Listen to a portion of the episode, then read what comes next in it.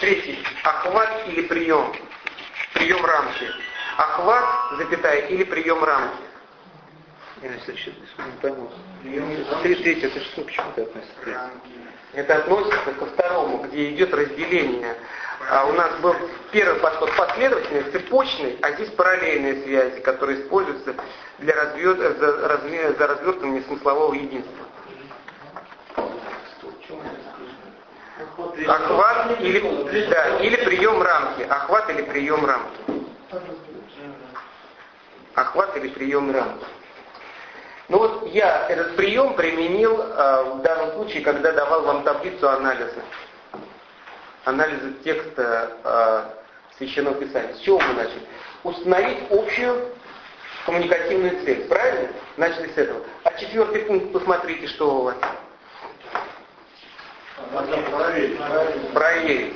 Снова вернуться к тому, с чего начали. Это прием а, рамки. рамки. Я взял в рамку. Да? Тем самым, очертив вы, если внимательно следите за всем тем, что я говорю, здесь есть определенная логика. То есть из этого плана следует, что самым важным пунктом является какой пункт? Первый. Первый, потому что он же в четвертом прослеживается. То есть нету, нету более важной цели, чем установить глобальное коммуникативное намерение автора, что он хочет. Вот это всегда важно увидеть, в конце концов, вот, что ты от меня хочешь. Вот говорит человек, что-то мне дует. Что он значит говорит в результате? Правильно.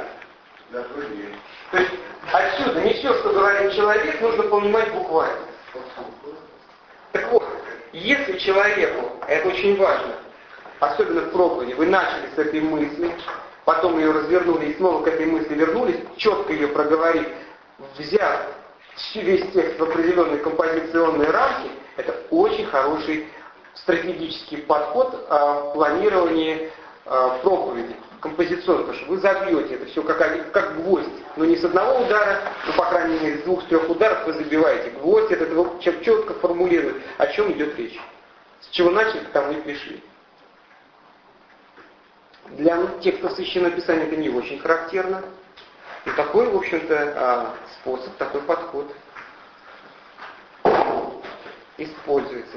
И у апостола Павла, там, он, в общем-то, когда говорит о каких-то концептуальных моментах, некоторых сверхразовых единствах есть такой, когда он начинает с этим же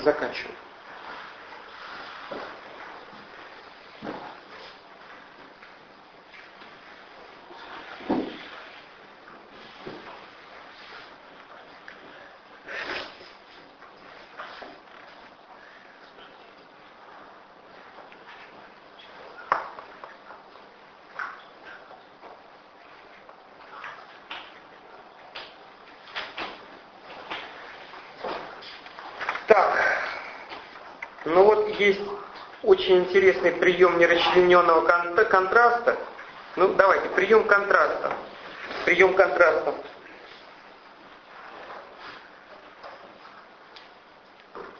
Прием контраста.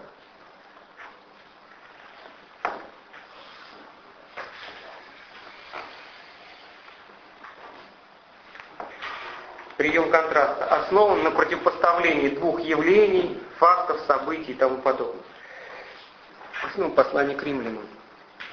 Прием контраста.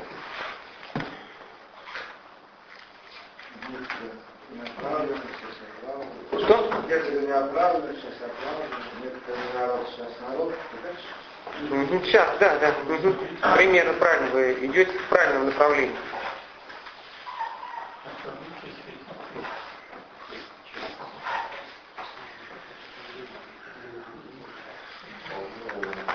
контраст. Давайте сейчас посмотрим. Здесь есть э, вы совершенно четко подобрали пример для моего э, конструктивного приема. Абсолютно. Нет, это не помилованное, не помилованное. Угу. Вы, вы здесь, речь идет вы. вы. Нельзя себя противопоставлять, они, он себе не противопоставлен, но в зависимости от различных ситуаций возникает контраст, дискурсный контраст. Некоторые с вами было одно, теперь с вами другое, потом будет с вами третье.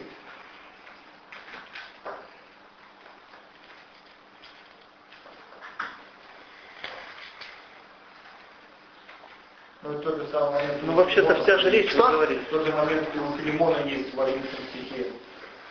Замечательно, замечательно. Мы потом с вами этот, контра... этот, э, этот, э, штуку введем в текст. Мы сейчас, мы все с вами эти конструктивные приемы, просто замечайте это все. Потому что это ценнейшие вещи, то, что сейчас мы говорим. И главное не забыть.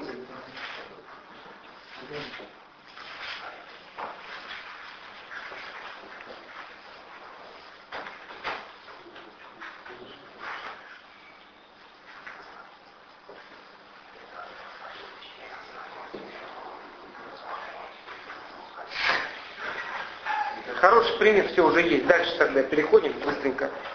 От контракта переходим с вами к приему концессии. Концессия. Пятый прием концессии.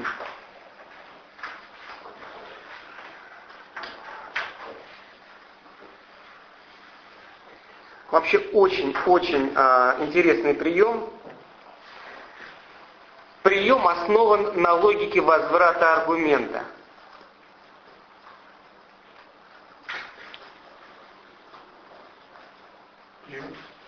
Да.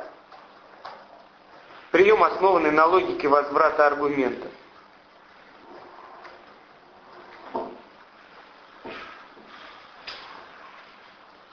Иисус Христос с фарисеями постоянно действует прием концепции. Они говорят, что они праведные, они делают то-то, то-то, то-то. Основ, например, а, Иисус Христос вступил а, в спор с фарисеем. Фарисеи, чем они занимались? Чем они отличались от садукеев? Это, так сказать, непрофессиональные служители Божьи, которые делали все по совести, старались, по крайней мере, делать. Это, кстати говоря, то, что вводит этих людей, как ни странно, в круг своих с Иисусом. Вот у нас стратегическое непонимание текста Священного Писания у многих людей. Они просто говорят, о, фарисей это плохой человек. Обратите внимание, это единственное общественно-политическое, отчасти политическое движение, с которым Иисус Христос действительно разговаривает, вступая с ним в какие-то даже конфликтные отношения. С судукеями никаких отношений, потому что судукеи в упор не видели Христа. Профессионалы при храме, на зарплате, на хорошей, вступает в сговор с кем угодно, потому что они, это консервативная часть общества, и э, даже так сказать, светская власть, условно назовем, их немножко побаивается. Потому что они при храме, к ним, у людей у них э, к ним самое такое ну, хорошее отношение, потому что они традиционные. А те используют это свое положение, они могут заигрывать то с, с э, римскими властями. Почему? А рим, римские власти могут какую-то подачку дать для того, чтобы там праздник объявили, что действительно римляне убивать плохо, это вот грех, туда-сюда, им дадут денег. Те скажут, что это плохо. На храм дали денег. То есть они как бы существуют автономно в какой-то степени, очень высокомерно, живут, в общем-то, до некоторой степени самодостаточно. И, естественно, там и коррупция, и все, все такое прочее. Практически, и даже в богословском отношении они привержены только Торы ни закона, ни пророков, ни, ни, ничего для них не могут установить. Только Тора Моисей. Все. Зелоты, ну у этих одна задача. Римлян где-то отбился от стада его. Раз по голове и в кусты. Так они и делают всю дорогу. Только кто-то оторвался, хлоп в канаву. То есть вечно ждут значит, отделиться, Царствие Божие провозгласить, все такое прочее штаб-квартира где-то в Кумране, в Кумране там. А фарисеи нормальные люди, по большому счету. Желают и освобождения, но умеренно. Желают прежде всего духовного, духовных каких-то изменений. И естественно, как это э, достичь? Занимаются благотворительностью, занимаются проповедью и священного писания, насколько это могут и в образовании, и во всем остальном, причем делают это на общественных началах. И вот они считают себя, вот главный их аргумент, я служу Богу практически. Христос говорит, да, ты служишь Богу, а вот тебе аргумент, а, а, то, то есть твой аргумент, ты служишь Богу не за деньги, не так, не сяк, ты просто служишь Богу от всего сердца. А вот тебе а, случай с а, самаритянином. Как бы здесь ты поступил? Не можешь ты ближнему служить, потому что среди ближних есть не только евреи, есть еще и те, которые являются из народа самарянского, и другие, и другие, и другие, а ты относишься к ним не очень хорошо. То есть как бы он часто возвращает а, вот эти вот и, их же аргументы им обратно. Это вот пример концессии. То есть, если ты это сказал, то как бы ловлю тебя на слове. Вот что это, что, за, что это за аргумент. Ты это сказал, ловлю тебя на слове.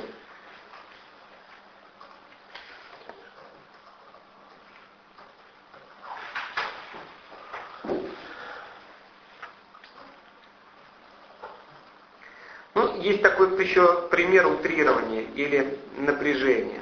Напряжение или утрирование. М? Прием, да. Предпоследний. Утрирование, да.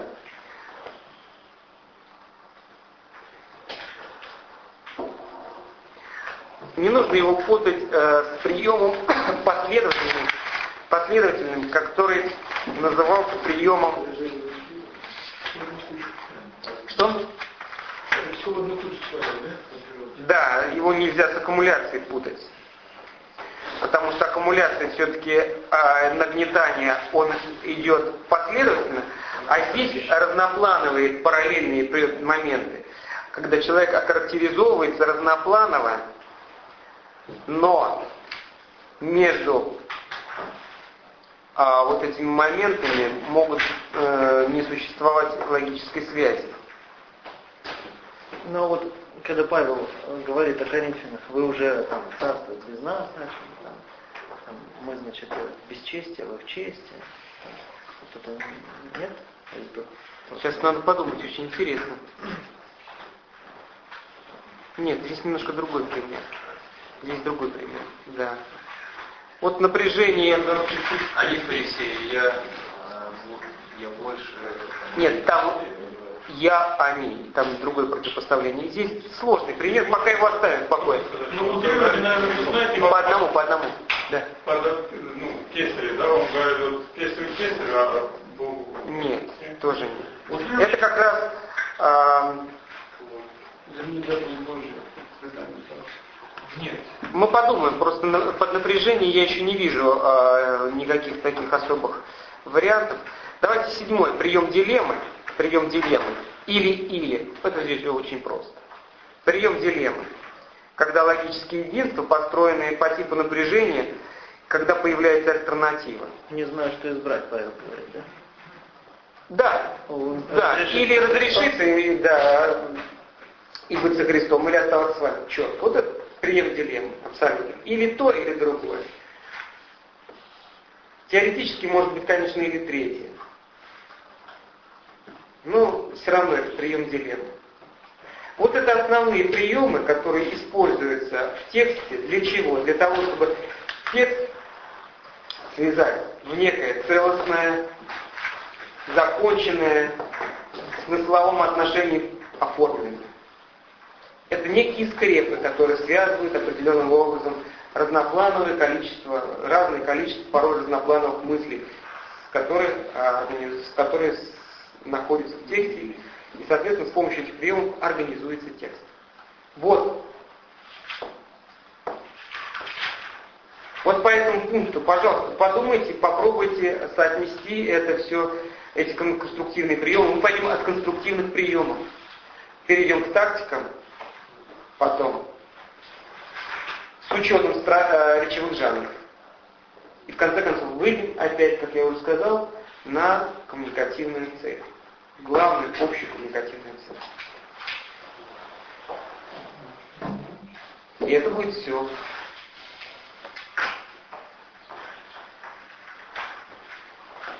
Мне доложили, что что-то там кто-то говорит плохо, все тяжело на герменевске. Кто-то, по-моему, это не кто-то, а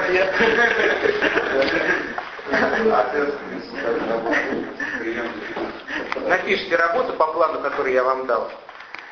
С, э, с, вот, с опорой на то, как мы сделали с Филимоном. И все. А текст определенно будет? Любой, который захотите. Из Нового Завета. Целую главу? Может быть главу, может быть меньше главы. Вы возьмете абзац. Ну, несколько, может быть, абзацев. Мне главное, чтобы тема была раскрыта хорошо. Чтобы, но все-таки вы все равно оттолкнетесь от общего жанра, да, от всего текста, потом сведете к чему-то, разобьете его на вот эти коммуникативные приемы, увидите, увидите какую тактическую цель преследует автор там или там. И если появятся сложные слова, а такие тоже будут, тоже проведете анализ, соответствующий, который я вам, э, план, который я вам давал.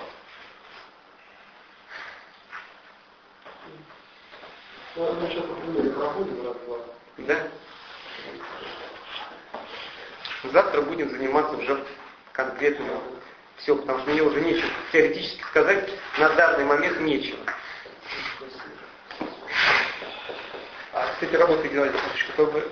Ну, а вы что, не сделали? Вы должны привести это на эту сессию. Да-да-да. А вы проверите, да? Мне никто еще в руки не дал. А туда... А я секретарю. Ну напомните, чтобы секретарь, она же не помнит, видно, всего-то. Да. Все, плюс два. Какие вопросы, братья?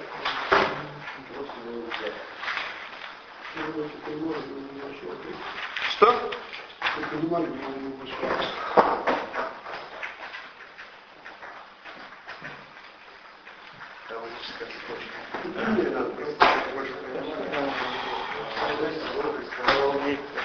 Ну, надо постараться дома сегодня посидеть, время потратить на это.